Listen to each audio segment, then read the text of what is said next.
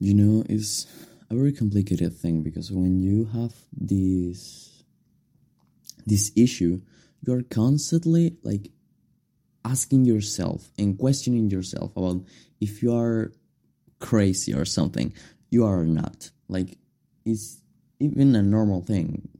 I think most people have it through their their lives, but no one talks about it because I think it's like a weird thing. And I think it's very normal, like have this issue.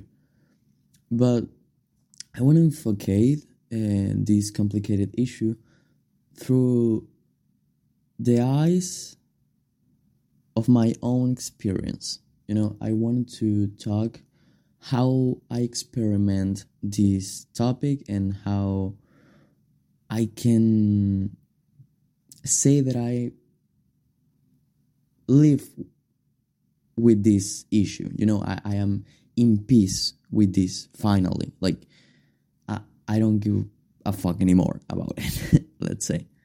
Yeah, some sometimes it's like, oh no, but most most of the time I'm literally don't care. I don't care anymore. So I want to talk about this because when you're going to the gym, for example, let's start for that. When you're going to the gym and you are like having a transformation for growing muscle or maybe to lose weight, it's normal that if you have this issue, you're probably gonna struggle because it's happened to me a lot. Because when I when I was growing my muscles, I was constantly non believing in the thing I look in the mirror. Because one day I look like with more weight and the other day I was like with no muscle and then I have muscle again and it was something like even in, in my face but let's start with the body. The body like you look at it and it's different every time you look in the mirror and it's it's very awful because you have to live with the knowledge that the person that you are looking in the mirror is probably not you. And it's i hate it because it's like you don't know who you are. Like how you look that's the thing i am talking about. Like you really don't know how you look because the per- the thing you look in the mirror is probably a lie. So you really don't know if you look good or if you look bad because every time you look in the mirror, mirror, mirror, it's other person. It's like something that you don't understand. Like it's why yesterday I was like very cute and now no in the same day happens like you look in the mirror and you say all right, I look good. Like I have a good outfit. I am shower. Um, I shower. I am in a cute outfit. I that sounds weird.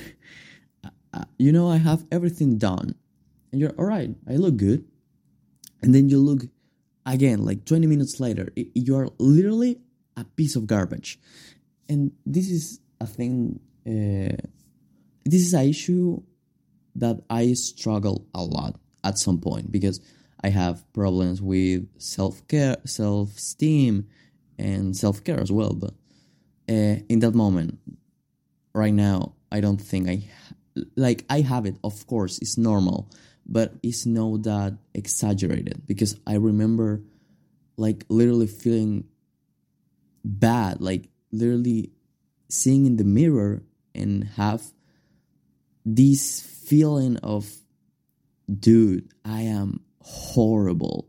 Like, you are literally, I don't know, a piece of garbage, you know? And, and I remember that feeling. And it, it wasn't funny, let's say. But with the time, I understand that I can control that. Because when I say this, I say that you have to know that if you eat well, if you do exercise, and if you do everything you have to do, like don't trust the mirror sometimes. You have to do it. I'm sorry, but you have to do it sometimes because you have to to see uh, your skin for uh, other issues you have to see for example you progress in ex in, the gym you have to look in the mirror and you you can escape the mirror but you can start to you can stop hyper focus in the mirror it's like the mirror is not you anymore. Like if you have this issue like me the mirror is not you. If you are doing everything you have to do you are eating your protein you are you are eating your fat you are eating you are eating your your carbs your carbs your your vitamins. Like if you are eating all of that stuff your vegetables if you're eating all that stuff and even you don't feel it like it you have to stop hyper focus in the mirror because you are doing great. You just have to stop like caring so much about the mirror. That happened to me. I was like hyper focused in seeing me seeing the mirror and say all right i look like this and that. And at some point that caused that i developed this weird feeling that all right one day i feel like all right i don't ha- I, I am too skinny. I need to eat more to gain muscle. And i eat a lot. And then the next day i was oh i'm fucking fat. I need to do more exercise and eat less. And that in this cause that you lose the control of your body. Like you lose the you know the schedule of your body of how your body process the food so so it's it's i'm so uh, when i talk in english i rumble a lot. I'm sorry. But however the thing i'm trying to say that i get over this thing basically understanding who i am before looking in the mirror all right? I know who i am and i know that i'm doing everything how it's supposed to be. If even i put my my my my my how you say this like your skincare. Yeah i put my skincare i i do exercise i eat well and all that stuff. If even with that i have this issue as well imagine someone that doesn't do any any of those stuff. Like you have to do it. That's for a start. If you want to stop seeing garbage in the mirror you have to become a you, you have to become better. I'm sorry. You have to eat well you have to do exercise and you have to have some type of skincare, you know, because life is like that. Nothing is like a, nothing is easy. If you want to look good, you have to make the effort to look good. All right. But even if you do all this effort and you don't see a, a person that you like in the mirror, take it easy. Believe me, take it easy.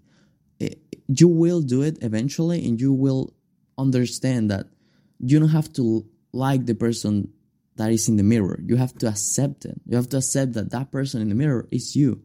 And you are doing everything you can to be the better version of yourself. If you are doing that, you don't have to care if you look good or bad because you're just you, you know? And I think that's the way I accept my dysmorphia.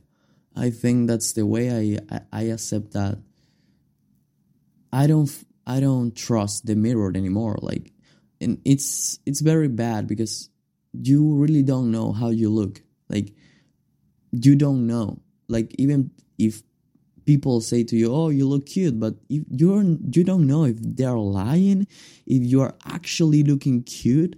It's it's weird. It's very weird.